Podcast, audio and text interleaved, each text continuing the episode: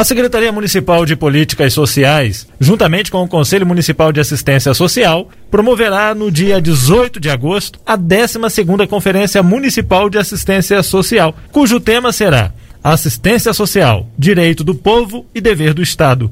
A conferência acontecerá de forma híbrida e será transmitida pela TV Câmara e redes sociais da Prefeitura. Para falar sobre este assunto, o gerente de projetos e parcerias socioassistenciais e presidente do Conselho Municipal de Assistência Social, Ederson Carlos Davec. Quais são quais os pontos principais dessa conferência? É, nós vamos trabalhar no dia 18 de agosto na nossa conferência, mas antes da nossa conferência, nós temos a pré-conferência, né, é, que acontecerá em cinco territórios da cidade de Pouso Alegre, e a nossa consulta pública também, que ocorrerá no site da Prefeitura de Pouso Alegre. Então, dessa forma, a gente chega no dia 18 com algumas propostas a serem deliberadas como meta para a política de política de assistência social, a ser encaminhada aí para o âmbito municipal, estadual e federal. E quais são essas metas, Ederson?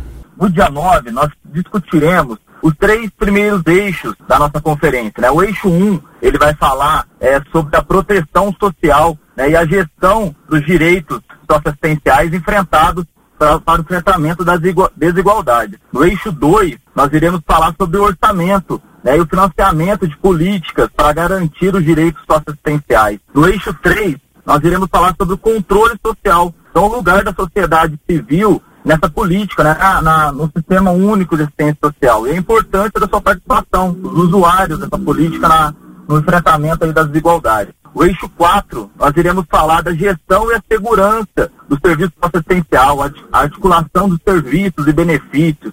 E no eixo 5, nós iremos falar sobre a atuação do sistema único de assistência social na situação que vivemos hoje, na calamidade pública. Então, esses cinco eixos serão discutidos como propostas no dia 9 e no dia 10. Como as pessoas podem participar tanto da pré-conferência e também da conferência?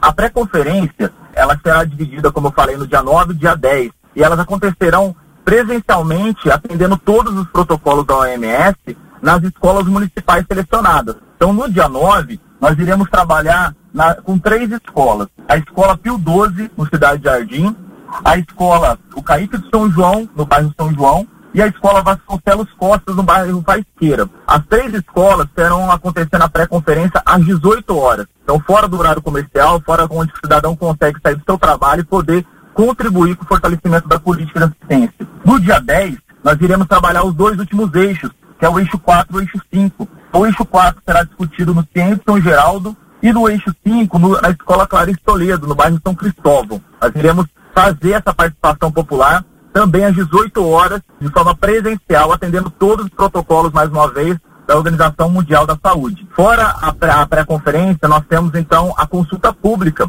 que é onde o cidadão não conseguir contribuir na pré-conferência, eu consigo fazer essa consulta pública no site da prefeitura e dar minha contribuição referente a cada eixo. Eu consigo fazer isso então no dia, do dia 11 de agosto ao dia 15 de agosto no site da Prefeitura de Pouso Alegre. Eu vou conseguir contribuir com propostas para os cinco eixos, encaminhar até para a Secretaria de Políticas Sociais, onde nós vamos copilar e levar as informações da consulta pública e da pré-conferência para deliberação na Conferência Municipal de Assistência Social, que ocorrerá no dia 18. Eu gostaria que você falasse um pouco da importância da população, da participação popular nas discussões de temas tão importantes como esses. A participação, né, da, é, do, principalmente do usuário, do trabalhador do SUAS, que está na linha de frente verificando dificuldades, dificuldades financeiras, né? Às vezes o, o financiamento federal ele não chega até o município, não chega para financiar projetos e programas, outras ações dentro ali do CRAS, do CREAS,